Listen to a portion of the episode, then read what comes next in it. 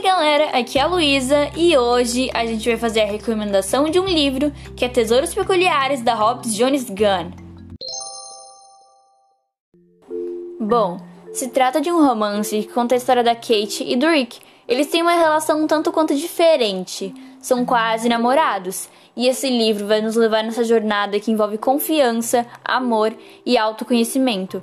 Aproveita e pega o lencinho, porque pode rolar choro. Sinceramente, eu li esse livro e me apaixonei pelos personagens e por todos os seus detalhes. Ele é completamente incrível. Essa obra maravilhosa não é um romance clichê grudento, é um livro que nos mostra o amadurecimento dos personagens com um toque de romance, além de dar várias lições de vida super incríveis.